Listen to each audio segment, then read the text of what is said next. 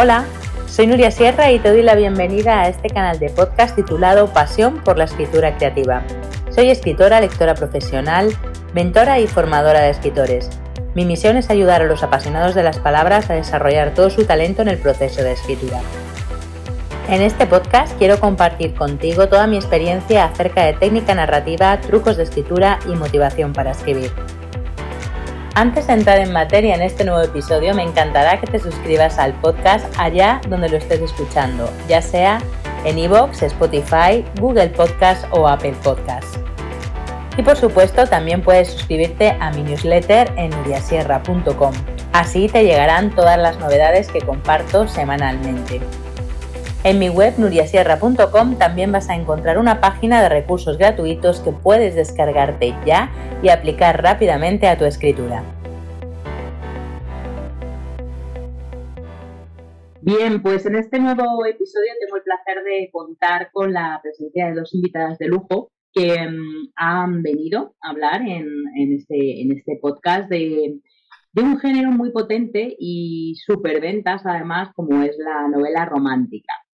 Em, ellas son Araceli Ferrovira y Beatriz Blumen. Se definen como mujeres apasionadas y de la literatura y sobre todo del género romántico, que de eso hemos venido a hablar hoy, de, literatura y de novela romántica, porque eh, dentro de muy poquito, en unos días, estoy grabando este episodio a mediados de octubre, bueno, pues a finales del 24 al 28 de octubre eh, va a celebrarse un evento importante de novela romántica, como va a ser el eh, Congreso de Novela Romántica ya en su segunda edición, bien, porque en el año 2021 ya fue la primera, así que bueno, de todo esto nos va a hablar Araceli y, Beatriz de este género, como comentaba antes, que es un género siempre en auge y además en constante crecimiento, y además es un género que lleva eh, instalado muchísimo, muchísimo tiempo y, y superventas, gran bestseller. Eh, he estado buscando algunas cifras, no sé, chicas, luego, luego nos, nos, contáis, pero, pero me he encontrado de 2019 y decía que en 2019 se habían incrementado las ventas de este género solamente en España en un 5% y que se habían vendido más de 1.700.000 ejemplares eh, solamente de este, de este género romántico. ¿no?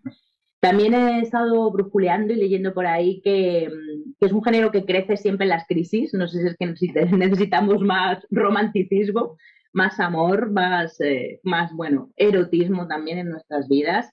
Eh, cuando, eso, cuando hemos pasado una crisis como, bueno, que os voy a contar de lo que hemos venido pasando desde 2020. Entonces, bueno, pues aquí estamos en este nuevo episodio para hablar de novela romántica, para desmontar todos los clichés, todos los mitos que hay con respecto a este, a este género. Así que nada, ya os dejo a Araceli y Beatriz. Me gustaría lo primero que os presentaréis, que os presentaréis a la audiencia, que le contaréis un poco quiénes sois, qué hacéis aquí y por qué se os ocurrió la idea de dar visibilidad a, este género, como decía, tan, tan denostado y con tantos, con tantos clichés. Así que hola, bienvenidas y, el micro Hola, muchas gracias, muy, muy agradecidas de estar aquí, la verdad, muchas gracias por hacernos un huequito en, en, tu, en tu micrófono online, ¿no? En este escaparate que tienes en el podcast. Y nada, bueno, yo soy Beatriz Blumen. Eh, juntas con Araceli creamos el Congreso Virtual de Novela Romántica el año pasado. Fue una idea un poco loca, la verdad, que de la cual es dueña Araceli. Ella fue la, la que tuvo la gran idea. Sí, sí. Y yo la ayudé un poco a llevarla a cabo, ¿no? Al final fue la unión de ambas la que, la que lo trajo al, al mundo. Al final es un proyecto, como te comentábamos antes de, empezar a grabar, está en crecimiento. Nuestra idea no es que sea un congreso de un año o de dos, sino que cada vez sea más grande porque la idea fundamental es esa, es darle a la novela romántica el poder y el, puesto que le, que le pertenece, entre comillas, dentro del panorama literario actual. Porque como bien has dicho, muy bien has dicho, como que estamos muy acostumbrados a que la novela romántica es novela de segunda, no es literatura de verdad, no es de calidad. Hay como un montón de mitos asociados al género, cuando en realidad, como bien dices también, es el género que a día de hoy más vende y más, más búsquedas tiene en Google y en Amazon. Es un género que está explotando y que es un género que no es que lo hayamos inventado nosotras ahora en el siglo XXI, es que Jane Austen ya escribía novela romántica, hay muchas novelas y siempre ha habido una historia de amor en toda novela, ¿no? Pero parece como que si te centras en la novela romántica, es algo negativo, es algo pues, que no merece la pena, es algo que no tal. Y, lo que hemos tratado, ¿no? Y lo que estamos tratando es un poco dar formación a autores y también hacer llegar o enseñar a autores, darles herramientas para llegar con sus novelas a más personas, ¿no? Para poder realmente empoderarse y lanzar sus proyectos y llegar a más gente. Es muy difícil transmitir emociones, ¿no? Yo creo que es una de las cosas más complicadas. Todo el mundo puede contar algo, pero no todo el mundo te emociona cuando lo cuenta. No todo el mundo te hace sentir. Y el objetivo de la novela romántica es hacerte sentir. Es que, que, que, conectes, ¿no? Que, expreses o que sientas esas, esas emociones. ¿Qué opinas, Sara? Sí, pienso que por ese motivo justo eh, es lo que dices, ha ido creciendo muchísimo y, viene de ahí, ¿no? Viene de que antes, pues, es una realidad, ¿no? Las mujeres no, teníamos esta, esta fuerza o este, este poder de, hacer lo que nos diera la gana, ¿no? Con nuestra vida. Es verdad que antes, bueno, pues la mujer ha sido bastante más sumisa. En el momento en que empieza a despertar, gracias a Dios que, que, lo hace, justo nos encontramos con que la novela también empieza a crecer, la novela romántica. ¿Por qué? Porque empezamos a ver unas mujeres en, en los escritos que ya no son las que eran antes. ¿no? No estamos hablando de que, de que el, Señor va a buscarte y te tiene que salvar de, de, vete a saber qué, ¿no? ¿Qué peligro tienes? O, o, que incluso tienen que venir a arreglarte el horno porque, porque tú no eres capaz de hacerlo. En cambio, nos encontramos ahora pues, que en las novelas hay mujeres que, que, lo hacen todo solas, que no necesitan de un hombre, pero aún así deciden a veces compartir su vida con otra persona, pero de tú a tú, de, ¿no? de igual a igual. Y por eso creo que también eh, es súper importante que ahora veamos la novela romántica como es ahora que sí que la hemos visto como era en el pasado, eh, donde el hombre tenía siempre el, poder y la fuerza y, ahora creo que no es así. Bueno, estoy segura de que no es así y tenemos suerte de que ahora ya las escritoras ya empiezan a, a tener protagonistas súper fuertes, súper poderosas, que es como tiene que ser. Y creo que ahora por eso ha crecido tanto la lectura, ¿no? O sea, mujeres que hasta ahora se veían pues ahí estando en su casa muchas veces, ¿no? No trabajaban fuera, de golpe empiezan a leer novelas donde la mujer es fuerte, la mujer es empoderada, la mujer puede tomar decisiones y, esto, bueno, a cualquier mujer esto, esto nos mola, ¿no? E, esto nos hace querer, nos hace querer identificarnos con esas personas y decir, si esta puede, yo también puedo. Entonces creo que por eso es tan importante ahora. Darle visibilidad al, al, género. Enlazando con lo que comentabais vosotras dos, eh, ¿Qué ingredientes creéis que tiene, que tiene que tener la novela romántica? ¿no? Porque hablábamos eso, del siglo XIX, habéis comentado Jane Austen, yo, estoy, me estoy acordando de, Orgullo y, Prejuicio, que yo creo que fue una de las primeras eh, novelas de Jane Austen que, leí. Y, claro, con la perspectiva del tiempo, mm, te está contando una historia del siglo XIX, ¿no? Entonces, eh, ¿A vosotras qué os parece? ¿Que, seguimos teniendo los mismos, o sea, que lo que es el, los mimbres, digamos, los pilares de la novela romántica, siguen siendo los mismos que en el siglo XIX o en el siglo XX, o hemos, o hemos cambiado? ¿O tiene una base común con ese género romántico del XIX o, no? ¿O hemos cambiado? Yo creo que la base común es que una novela, para que sea novela romántica, ha de ser centrada en una historia de amor, con un desenlace feliz. Ojo, con un buen final, con un final feliz. El final feliz no quiere decir que los protagonistas acaben juntos, el final feliz no quiere decir que siempre él la busca a ella y entonces tienen hijos o se van de viaje de luna de miel o lo que sea. O sea, final feliz implica también un crecimiento de la protagonista, ¿no? Al final, o un, un, final feliz en el cual ella decía, deja ir esa relación tóxica y es, y es completamente, eh, se siente llena por sí misma. Es decir, hay muchas maneras de generar un final feliz, ya no solo en literatura, sino en la vida real. Y las novelas son un claro ejemplo. Entonces, la base es que sea, esté centrada en, en una historia de amor y que el desenlace sea bueno, sea feliz, deje un sabor bonito. Al final lo que buscan las lectoras cuando cogen un libro de romántica es que sí, mm. vas a poner a los protagonistas a través de cosas, van a pasar muchas cosas que te van a poner el corazón a lo mejor en la garganta, pero al final vas a cerrar el libro y te vas a quedar con una sonrisa. Si tú promocionas una novela como novela romántica con un final que no acaba así, se te van a tirar al cuello porque es la base de la novela romántica. Mm. Que haya una historia de amor y cuyo final sea bueno. Que no te guste el final es una cosa, pero que el final sea bonito, ¿no? Que, tenga ese final feliz. Luego, elementos, los clichés están en la novela romántica siempre, ¿no? Pues sí, enemies to lovers, que sí, insta love, que sí, mm, mil diferentes. Y nos basamos de ellos, pero también piensa que es como nos conocemos. Hay tantos clichés como maneras de conocer a alguien tienes. Y dado que el centro de la novela romántica es esa relación de amor, esto hace que obviamente pues o te conoces porque te caes mal y te acabas enamorando, o friends to lovers, pues sois amigos y acaba tal, o yo qué sé, hay mil maneras, ¿no? Justo la conozco o le conozco y tengo un flechazo y al final no sé qué. Todas estas maneras en las que tú conoces a ese alguien especial, ¿no? Con el que generas esa historia, que es al final la que mueve la, la novela, son los diferentes clichés del género, que bien trabajados, ojo, son maravillosos, también te lo digo. Está claro. es, de hecho, es, mi ponencia de este año tiene que ver con los clichés del género romántico y, hablo de esto, ¿no? De, la importancia de que hayan, ¿no? Creo que es, importante que haya, que haya clichés, que el, esto, el Enemies to Lovers es, es como el cliché por excelencia, ¿no? Pero que estén bien trabajados, que no sean, que no estén que no se abuse de ellos y que sobre todo se tengan muy en cuenta la actualidad y, no el pasado, ¿no? O sea, no es lo mismo un enemies to lovers de antes, donde el hombre podía maltratar a la mujer e insultarla si hacía falta. Esto evidentemente ahora yo personalmente no, no lo permitiría, ¿no? O sea, no, no, pienso leer una novela donde se, donde se maltrate a nadie. Ojo, a no ser que se esté mostrando esa, esa sí, Ese el tema. Sí. Entonces creo que al final es verdad que los clichés forman parte también de la novela romántica y, nos gustan, nos gustan. Es verdad que hay veces que, ay, me apetece leer tanto una historia donde los protagonistas al final se lleven, o sea, al principio se lleven mal, pues, pues voy a ir buscando muchísimos del género. La atención resuelta, ¿no? claro, claro, y la lectora le, apetece muchas veces una lectura así.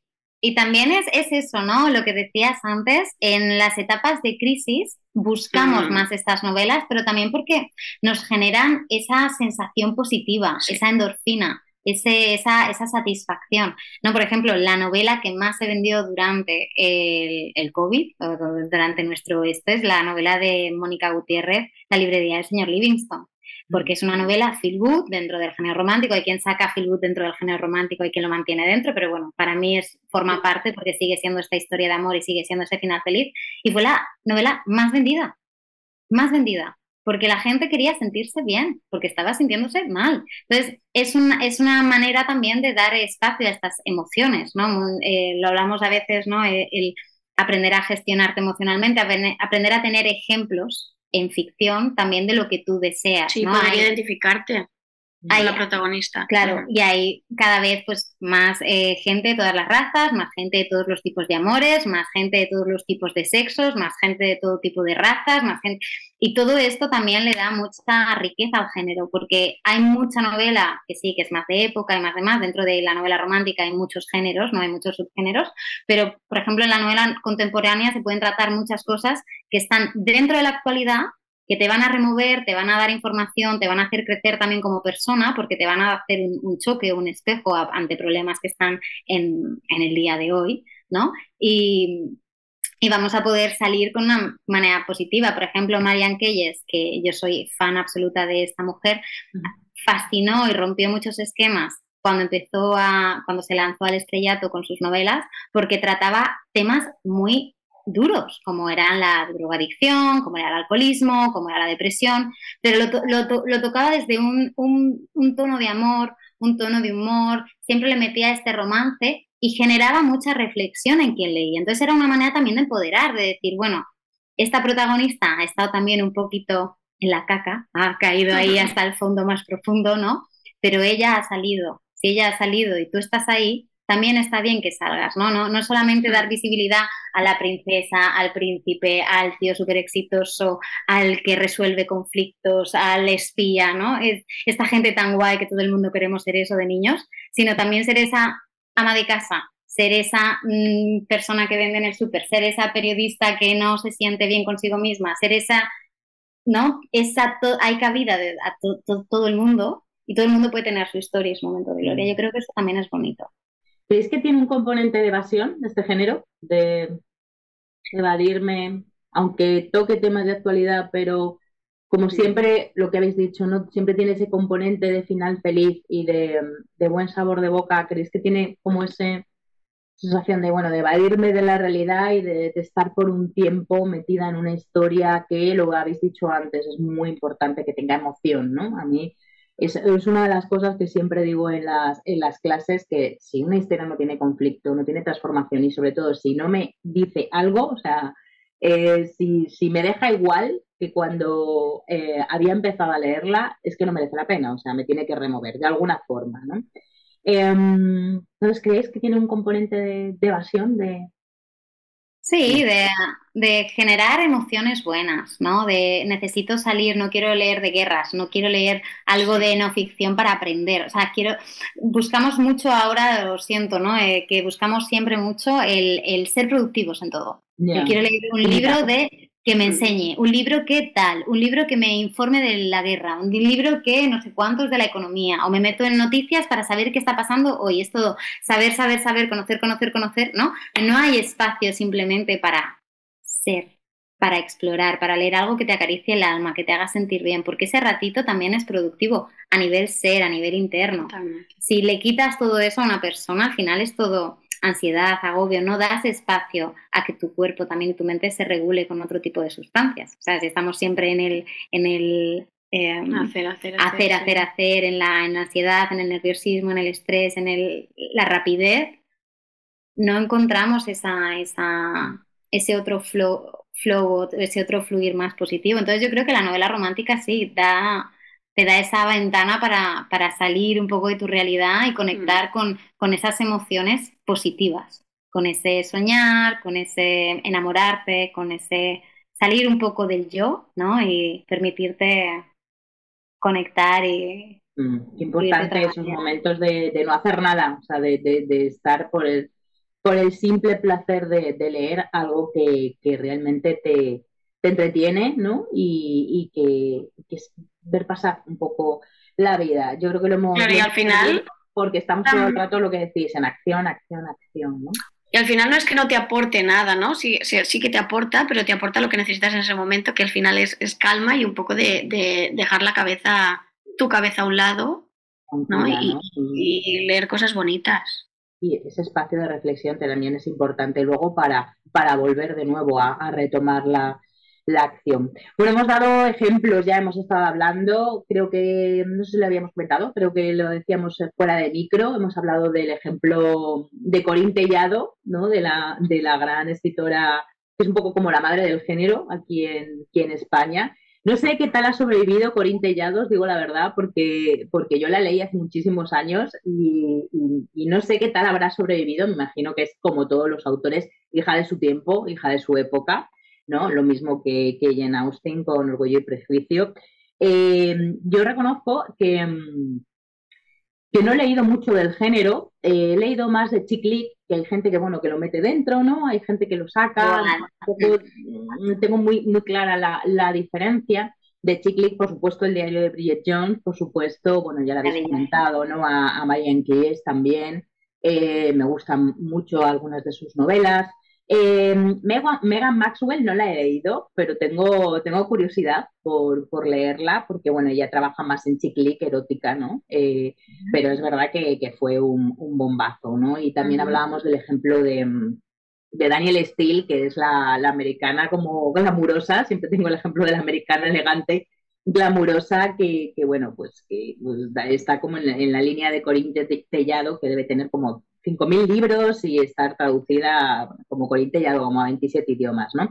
Em, ejemplos, ejemplos, me gustaría que me, que me dijerais cosas que os gustan. Yo reconozco que no sé si es romántica, está como catalogada de romántica, porque, bueno, pues porque se escribió en el siglo XIX y porque lo escribió una autora, pero, por ejemplo, Cumbres Borrascosas, de mi libro para mí, bueno, o sea, eh, la llaman romántica, pero ojito y cuidado con lo que escribió la, la señora Bronte. Y, otro ejemplo que me gusta mucho, que, tampoco bueno, calificaría de romántica, pero es verdad que sí que tiene alguno de los miembros que habéis hablado, ¿no? De, historia de amor y de desenlace feliz, que es La Pasión de Janet Winterson, que es una maravilla de novela corta que sucede además durante las guerras napoleónicas durante principios del siglo XIX y es una historia de amor brutal, ¿no? Entonces, bueno, yo por mi parte recomiendo, recomiendo esas. Y me gustaría que recomendarais a los, a los oyentes del, podcast em, novelas románticas que, digáis, wow, y, si podéis dar algún autor, porque claro, yo tengo en la cabeza... vamos más, yo creo que vamos más por ahí, por autores, ¿no? Em, yo tengo que decir que, casi toda la novela romántica que leo es, es de ahora, es actual. Me gusta mucho cómo, está ahora enfocada, me gusta mucho esto de las mujeres fuertes y poderosas y me gusta mucho que se hagan cosas diferentes como finales mm, no, no sé cómo decirlo, no los de siempre. No típicos. Sí, entonces bueno, tenemos a, algunas autoras de, de, aquí, de España, que son que a mí me parecen maravillosas. Soy muy fan y, de hecho leo todo lo que sacan. Y sería, por ejemplo, Elizabeth Benavent, que, es muy, muy, muy, muy potente. La amo, yo soy gran la suya. Eh, bueno, ahora mismo yo creo, bueno, se han hecho, incluso se han hecho ya series y películas en, Netflix de ella. Luego Alice Kellen está escalando también muy, muy rápido. Eh, escribe muy bonito, muy, muy bonito. Luego también está Andrea Longarella, que escribe precioso también. Tiene, tiene unas novelas que, bueno, te remueven absolutamente por dentro. Y bueno, así también más actual, Cherry Chick, por ejemplo, también empezó autopublicando y ahora mismo ya tiene un número de seguidoras muy, muy grande. Y es que son novelas actuales, pero súper potentes. Yo también añadiría José de la Rosa, por ejemplo, un hombre, eh, tiene muchísimas novelas, ha sido editor y, trabaja como escritor, no sé cuántísimas puede tener. Eh, es muy bueno. Tiene ahora, por ejemplo, ha sacado una, una línea de, novelas de época. Están muy bien trabajadas, la verdad. Yo me estoy leyendo la última. Está Lorraine Coco, que nosotras la amamos. Eh, participó ya el año pasado en el Congreso, participó otra vez este año. Es una autora muy prolífica y escribe precioso. Eh, una novela suya es esta de La Musa. Eh, Musa a tiempo parcial. Musa a tiempo parcial, fácil de leer, muy linda y muy bien trabajada también. Tenemos Lola Penievas, tenemos a Bea Pedro, que es, que es, que es nueva ahora mismo, sacó su segunda novela hace poco. Y es más eh, comedia romántica, un poquito, escribe maravillosamente, te mueres de la risa, están muy bien trabajadas sus novelas. Abril Camino, por supuesto, muy fan las dos. Eh, participó el año pasado en el Congreso, este año está con el lanzamiento este de las 27 citas de, Charlotte May. Charlotte May y está muy liada, pero desde aquí la mandamos un abrazo. Admiramos mucho su trabajo y escribe brutal. Es muy buena y emociona mucho. La creación de personajes que tiene es increíble. Y luego, por ejemplo, Mónica Gutiérrez está más dentro del feel good, a veces un poquito comedia romántica, y es la autora que decía que escribió el libro más vendido durante la época de la cuarentena. Y bueno, cuando la lees, es verdad que tiene algo, tiene algo especial que te, que te deja, no sé, una sensación muy bonita dentro. Es como calma. Y mm. aparte ella como persona, yo la entrevisté para, para mi podcast hace ya un año o dos años, es maravillosa, sabe muchísimo, es eh, muy, no sé, transmite, ¿no? Realmente creen lo que, lo que escribe, el feel good, está, sus novelas siempre están un poco em, inspiradas en Inglaterra, en este humor inglés, en este, en este otro ritmo. Es un ritmo un poco diferente, pero es maravilloso. Yo desde aquí a todas estas que ha, nombrado Araceli las que he nombrado yo, las recomiendo 100%. Si, es, si alguien que nos escucha quiere empezar a investigar dentro del género, son desde luego buenas opciones. Sí. Bueno, apuntadas, apuntadas quedan. Bueno, ganan ganamos por goleada las mujeres, o sea. Sí, en este género sí, creo que sí. De creo que costará cambiarlo. Sí. Yo creo, yo creo que sí, pero, pero bueno, es una, es una parcela lo que, lo que hablabais, que permite además una, una variedad ahora actualmente abrir a distintos géneros, distintas sexualidades, distintas formas de ver la vida, distintas culturas y bueno, el amor no tiene por qué ser de una forma única, ¿no? Yo, bueno, me, he apuntado unas cuantas de las que habéis dicho y me he apuntado a José de la Rosa, ¿no? Lo voy a buscar. Tengo inquietud por saber cómo escribe un hombre género romántico. Tengo bastante, bastante inquietud. Pues te sorprenderá, lo, haces súper bien. Sí, aparte tienes manual, tiene manuales de escritura, ya que tú también te enfocas en, en formación para trabajar el erotismo y la novela romántica. De hecho, el año pasado su ponencia era de erotismo. Y fue una super ponencia. o sea, yo creo que a las dos cuando recibimos la ponencia nos caímos al suelo en plan, oh Dios mío, qué bueno. O sea, muy agradecida. Sí, porque, que el, bueno, no hemos hablado ¿no? de su género, de todo el tema erótico, em, pero es verdad que difícil son las escenas de sexo. O sea, leer una buena escena de sexo en un libro que vaya con el tono de toda la historia. y que no esté metida con calzador. Mm, yo creo que por mi trabajo leo muchos manuscritos, ¿no? De, para hacer los informes de lectura profesional y, a veces cuando ¡pam! aparece una escena de, sexo, digo, mm, mierda, ¿qué ha pasado? ¿Qué ha pasado? ¿Cómo no llega hasta aquí? Y es muy complicado, es verdad, sobre todo seguir teniendo el mismo estilo, el mismo tono de narración cuando de repente, wow, ponemos en primer plano ese detalle erótico. Así que bueno, muy interesante, pues sí, leeré a, José de la Rosa y me ha apuntado el resto de, ejemplos. Y, ahora ya sí, enlazando con la ponencia que decías de José de la Rosa, bueno, contadnos qué nos vamos a encontrar con el Congreso este año. El Congreso, bueno, se va a celebrar del 24 al 28 de octubre, ¿no? De 2022. Eh, y nada, detalles, detalles. Queremos saber cómo va a ser ese evento, eh, es online, mm, cómo me puedo apuntar, eh, qué voy a encontrar, etcétera, etcétera. nada, contadnos. Em, este congreso, ¿vale? El Congreso Virtual de Novela Romántica, se hace lo que tú has dicho, el 24 al 28, y está formado por ponencias, son masterclass de que van entre 30 y 60 minutos. Alguna se ha alargado un poquito, pero, pero como sabemos que son tan potentes, nos ha parecido maravilloso. Y la idea es que son todo masterclass de formación, no son... O sea, no son solo charlas y experiencias de, de, cada ponente, sino que son de formación.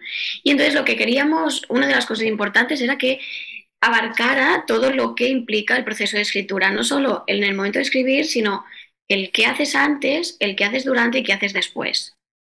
Entonces, hay muchísimos temas de, del antes, como, como, podría ser preparar una escaleta, como las herramientas que puedes llegar a, necesitar antes de empezar, como mm, mentalidad, eh, organización, la creación de diálogos, creación de personajes.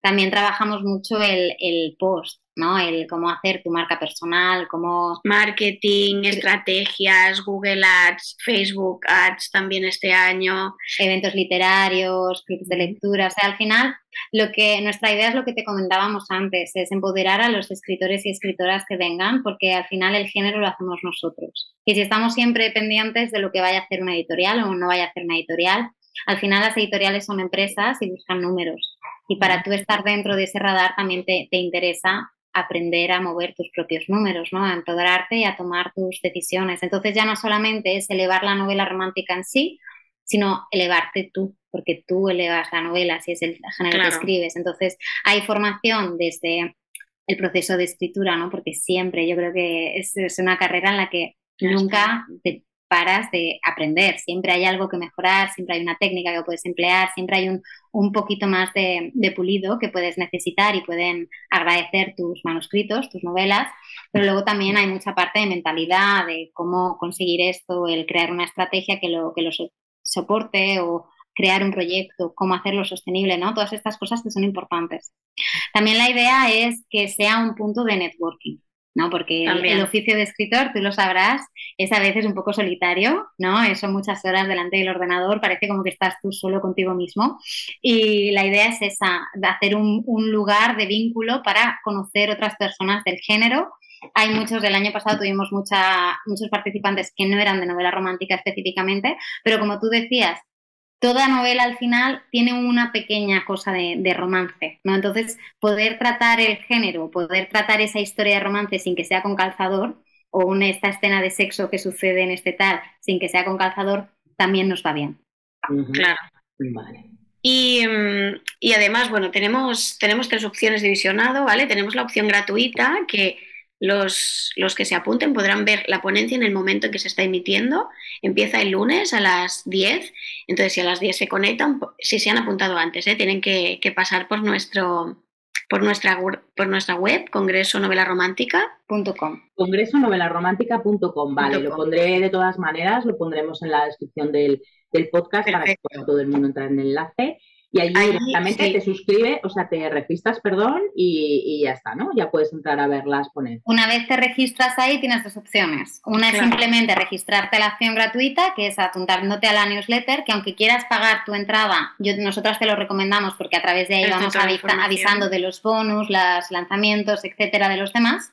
Y luego también tienes un botoncito para comprar tu entrada directamente. Entonces, ah, cuando compras tu entrada, tenemos dos tipos de entrada. Una es la entrada premium, que te da opción a todo el contenido gratuito, es decir, a ver las charlas en directo, todas, todas estas cosas, pero luego todas las tardes tienes la caña virtual, que es nuestro evento, digamos, de networking, donde puedes ver a los ponentes del día, hacerles preguntas, compartir impresiones con el resto de gente y demás, que se hagan a través de Zoom, y luego accedes también al sorteo, cada día tenemos sorteos pues, de plazas para cursos, de mentorías, de libros, de etcétera, para, digamos, motivar un poquito esta, estas cositas. Y también, teniendo la entrada premium, puedes acceder a todos los vídeos, a todas las masterclass para siempre. Hay también unas masterclass que son extra, que son únicamente exclusivas para Premium y Gold, que esas solamente tendrán en acceso quienes hayan pagado la entrada. Ah. Y luego tenemos la opción. Pero y este año también tenemos el apoyo al, ah, NaNoWriMo. Es verdad que sí, Hay un grupo de apoyo para todos aquellos que quieran lanzarse al, al reto y, acompañarlos durante ese tiempo.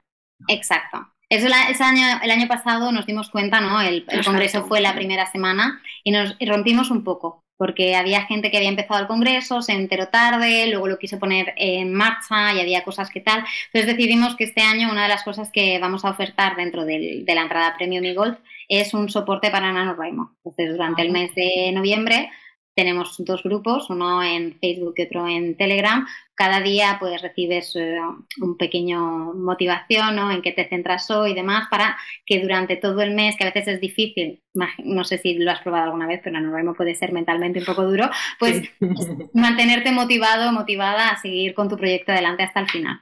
Y luego la segunda opción, que es nueva también de este año, es la opción Gold, es un poquito más cara, son hasta que empiece el congreso son 69, luego pasará a ser 79. Eh, te da la opción de todo el visionado de este año, todas las Toda la parte premium. Exacto. Y además te añade las eh, masterclass que tuvimos el año pasado. Entonces, si el año pasado no, pudimos, no, pudiste estar, es una muy, muy buena acción porque os aseguro que también el año pasado tuvimos masterclass muy potentes. Y la idea es que no son las mismas. Las masterclass de este año son unas. Los temas son diferentes. Los masterclass del año pasado Obviamente hay algunos que son parecidos, pero no son las mismas masterclass. Entonces, es una oportunidad muy grande de, crecimiento si quieres pulir un poco tu proceso de escritura, si quieres pulir un poquito tu marketing o tu marca personal o tu gestión de tu proyecto y demás, es una muy buena opción para, poder hacerlo. qué interesante. Bueno, tiene un montón de contenido. muchísimo. Muchísimo, muchísimo contenido. Además, no solamente sobre proceso de escritura como tal, ¿no? Desde, desde la escaleta hasta qué hago cuando ya tengo terminada mi novela, ¿no? Sino lo que vosotros decís, ¿no? Que es importante muchísimo la motivación, el hacer networking, porque es verdad, se pasan muchísimas horas eh, tú solo delante del ordenador o delante del cuaderno tirándote de los pelos, entonces es importante crear red, estar con otros, sobre todo estar en continua formación, que es una de las cosas que más me gustan del Congreso, que son masterclass, que puedes aprender, que puedes aprender nuevas técnicas narrativas y no solamente eso, sino también lo importante que es hacer marca personal y marketing, Facebook Ads, Amazon Ads, etcétera, ¿no? Porque a día de hoy lo sabemos, las editoriales, las editoriales tradicionales están para lo que dan, son empresas, ya lo habéis dicho, que tienen un negocio que es la venta de libros y, y bueno, pues donde desgraciadamente no hay cabida para todos, pero para eso tenemos otras plataformas de autopublicación fantásticas donde podemos llegar también a un montón de lectores, como por ejemplo em, Amazon. Em, bueno, chicas, muchísimas gracias. Pondremos por aquí en la descripción del podcast la, el, enlace, ¿vale? A congreso, congresonovelaromántica.com, ¿verdad? para que la gente se pueda apuntar y comprar, por supuesto, el pase premium y el pase gold para tener todo el contenido eh, complementario de las ponencias del año pasado. Pues nada, muchísimas gracias por estar aquí, por hablarnos de, este género. Em, gracias a ti. Gracias a ti, Nuria. Esperemos que vaya fenomenal el congreso y, bueno, pues yo, yo me meteré algún día para, para ver alguna de las ponencias, porque bueno, tiene muchísimo contenido, o sea, que, yo elegiré a mí la parte que más me gusta, tengo que reconocer la parte de marketing. Bueno, está claro, al final cada uno, la, parte gratuita tiene esa opción, ¿no? O sea, vas a lo que vas y a lo que más te interesa. Mm. Y, es un congreso que no es solamente para alguien que acaba de empezar o no es un congreso para alguien que lleva muchos años. Al final, cuando empiezas quizá te centras más en el proceso de creación. Cuando llevas un tiempo te interesas un poco más en marca personal o en marketing. Este año además la parte de marketing es más específica. Amazon Ads, eh, Google AdWords, Facebook Ads, cómo vender. Hay muchas cosas ¿no? que cuando llevas ya un tiempo te das cuenta que hay cosas en las que al final todos cojeamos en algo. No, no somos perfectos en todas las áreas de, de, escritor o escritora profesional. ¿no? Entonces está bien tener esos enfoques y de verdad que nos encantará verte por ahí cuando, cuando quieras pasarte. Será un honor para nosotras. Bien, pues nada, muchísimas gracias, eh, que vaya muy bien el congreso, muy completo y, allá nos seguimos viendo. Bueno, un placer teneros en el, en el podcast. Igualmente, Nuria, mil gracias y hasta pronto.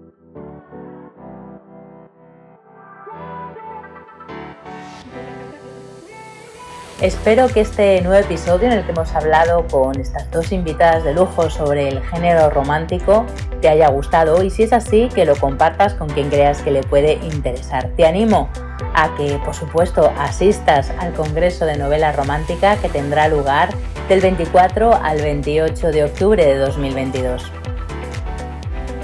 No olvides suscribirte a este podcast para que te lleguen todas las actualizaciones y por supuesto a mi newsletter en nuriasierra.com. Muchas gracias por escuchar este episodio y hasta el próximo.